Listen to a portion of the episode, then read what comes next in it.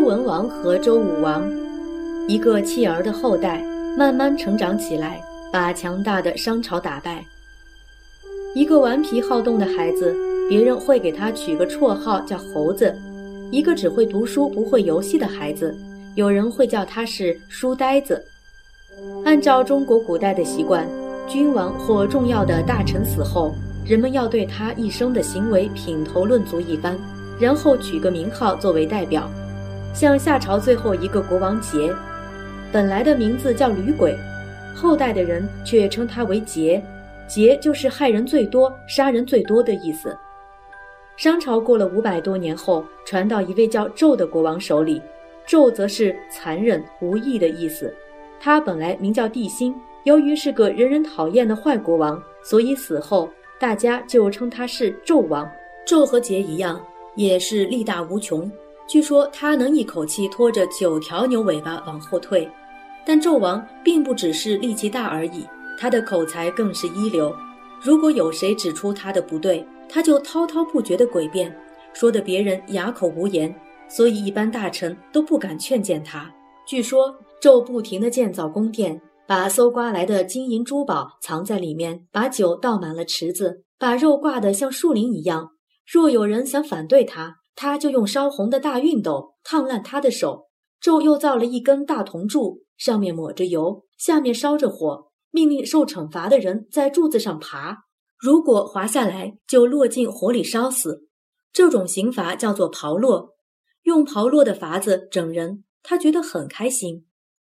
纣的叔叔比干实在看不下去了，劝谏他说：“再这样乱来，国家会出大乱子的。”希望他赶紧改正错误。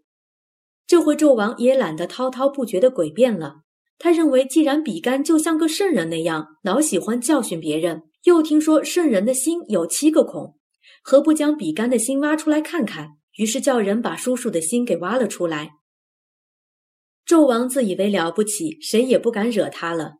但他没有觉察到，在商的西边有个叫周的部落，却悄悄地壮大了。周族人的始祖姓姬，名叫做契。你是不是觉得这个名字还真古里古怪呢？根据传说，契的母亲有一天在野外踩到了一个巨人的脚印，因而怀孕生了他。他的母亲恐怕这个怪胎生下的孩子不吉祥，就把他给丢弃在路当中，想让经过的牛马踩死算了。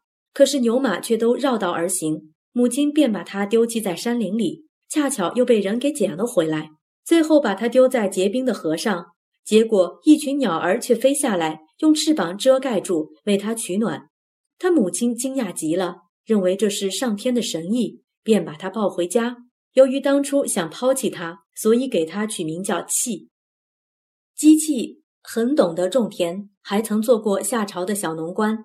他的子孙后来搬到今天陕西岐山的南边一块土地肥美的周原上。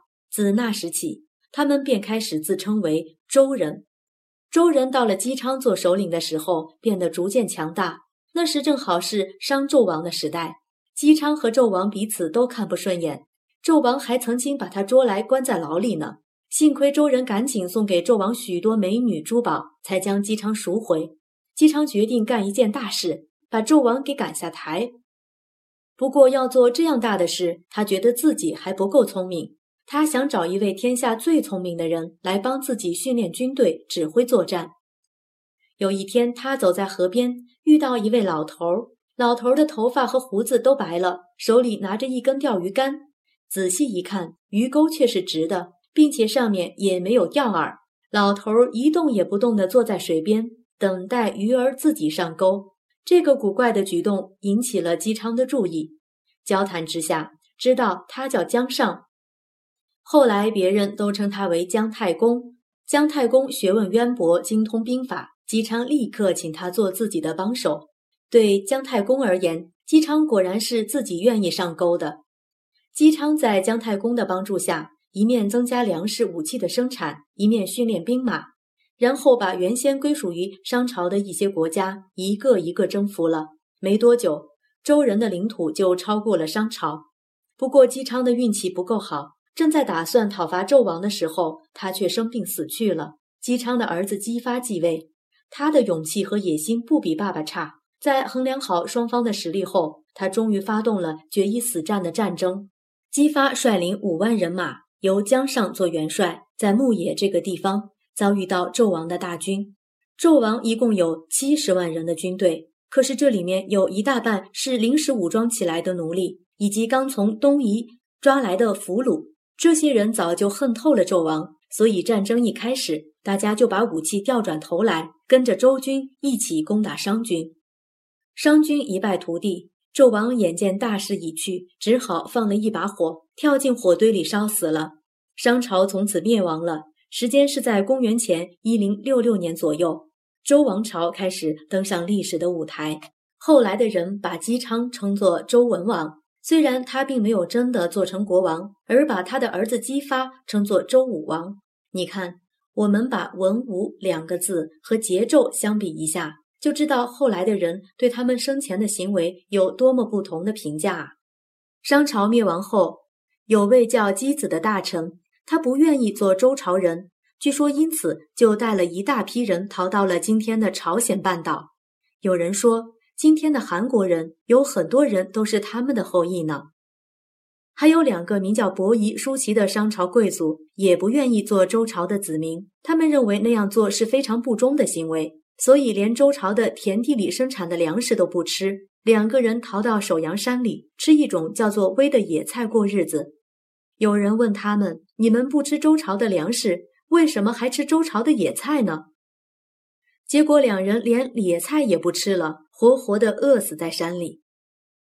妲己是商纣王的宠妃，为了取悦她，纣王盖了许多离宫别馆，又做酒池肉林，整天饮酒作乐。史书上说妲己助纣为虐，意思是他为商纣王出了不少坏主意，而商纣王又对他言听计从，使得商朝的政治越来越黑暗。炮烙之刑，有种说法认为这种刑法像人肉铁板烧，另有一种说法则认为它是让人在烧烫的铜柱上行走。无论是哪种说法，都令人觉得很恐怖。姜太公钓鱼。你一定还记得，那时候的人不管做什么都要先占个卜吧？那天姬昌出发打猎前，巫师照常为他占了一卦，并对他说：“这可是个大吉兆啊！您今天会得到的不是一般的野兽，而是可以辅佐您的人才。”姬昌听了非常高兴。当他从渭水边经过时，果然遇到了实践不凡的姜尚。他高兴地对姜尚说。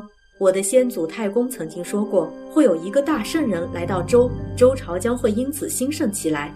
您一定就是那个圣人吧？我的太公盼望您好久了，从此便把他称作太公望。